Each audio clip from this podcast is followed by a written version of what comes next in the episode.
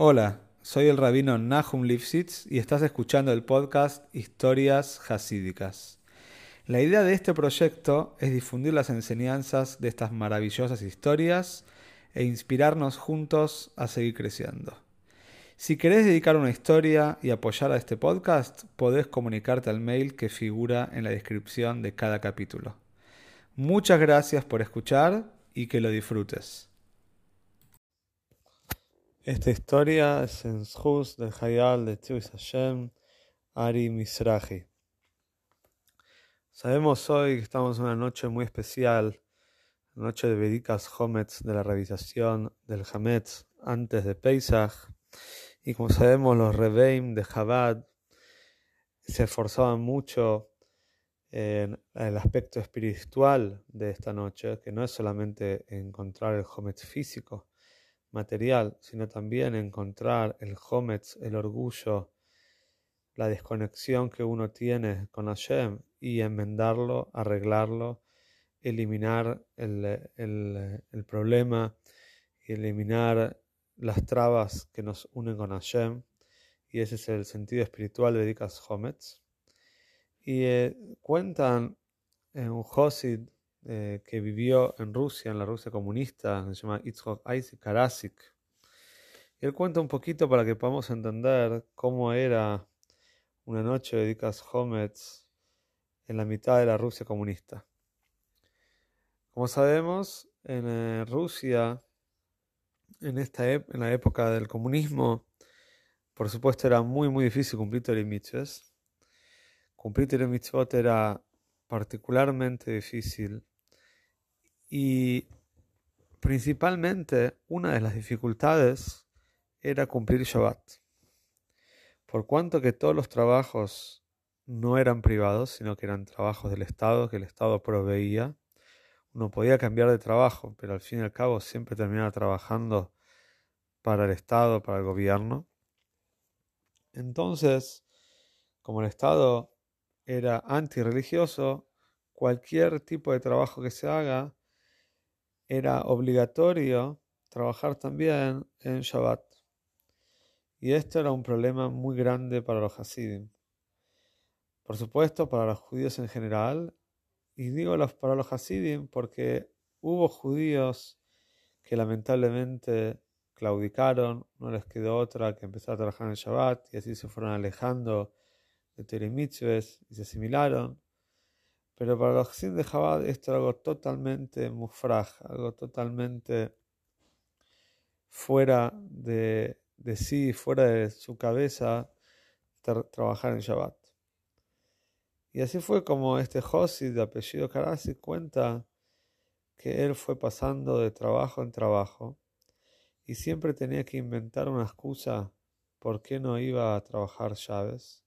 Primero se ponía un yeso de mentira, puede ser que se sentía mal, siempre inventaba una excusa hasta que lo descubrían.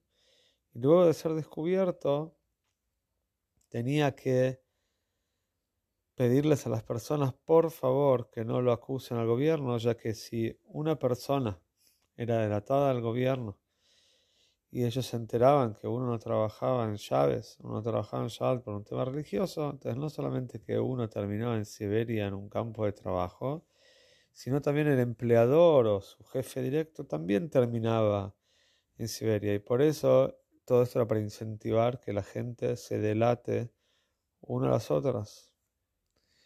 Y cuenta este José que estuvo ya mucho tiempo sin trabajar porque no encontraba ningún trabajo que pueda cubrirlo el hecho de que no trabaja llaves. Nadie lo quería cubrir, nadie quería ocultar este, este tema.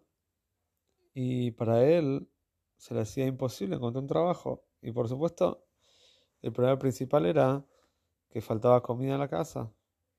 Había muchísima pobreza. Hoy en día estamos, Borja, acostumbrados a tener muchas posesiones materiales.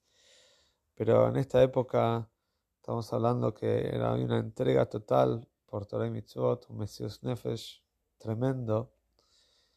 Y este hombre ya estaba hace meses sin trabajo, en una situación económica muy complicada. Llegó la noche Vedikas Hometz y literalmente él pensó para sí, no tengo absolutamente nada que revisar, no tengo nada. Era porque todas las alacenas estaban vacías, apenas si tenían un poco de comida cada día que lo metían en sus bocas y no quedaba nada para guardar, estaba totalmente todos los, eh, todos los armarios vacíos.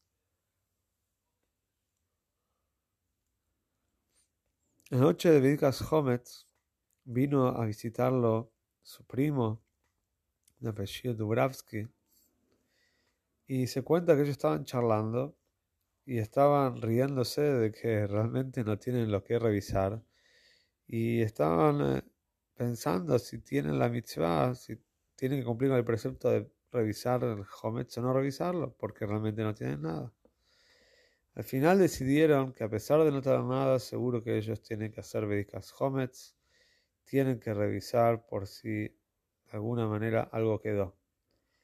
Y así fue, empezaron a revisar, a revisar, a revisar,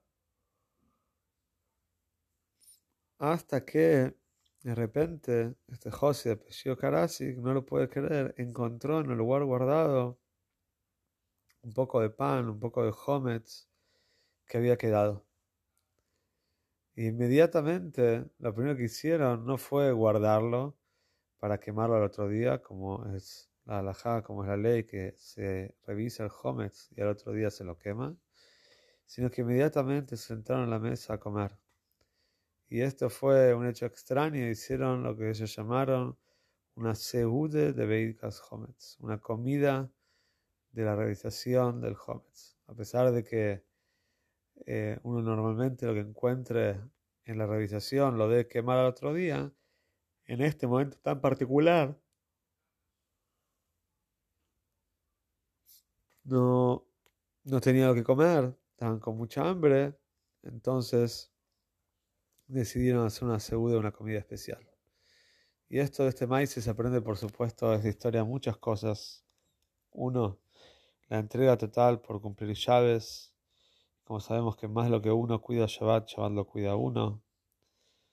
Segundo, la entrega también de cumplir las costumbres, a pesar que en este caso no había lo que revisar, o él pensaba que no tenía para qué revisar el Hometz porque no le quedaba nada. De todas maneras, encontró y, también pudo comer una seude. También la alegría y el tesón con los que este Josid se enfrentaba, con este Josid se enfrentaba frente a esta situación tan apremiante. Así que les deseo a todos Pesach, Kasher, Pesameach, que sean Pesach no solamente Kasher, no solamente apto en todos los sentidos de la ley, sino también sameach, muy pero muy alegre.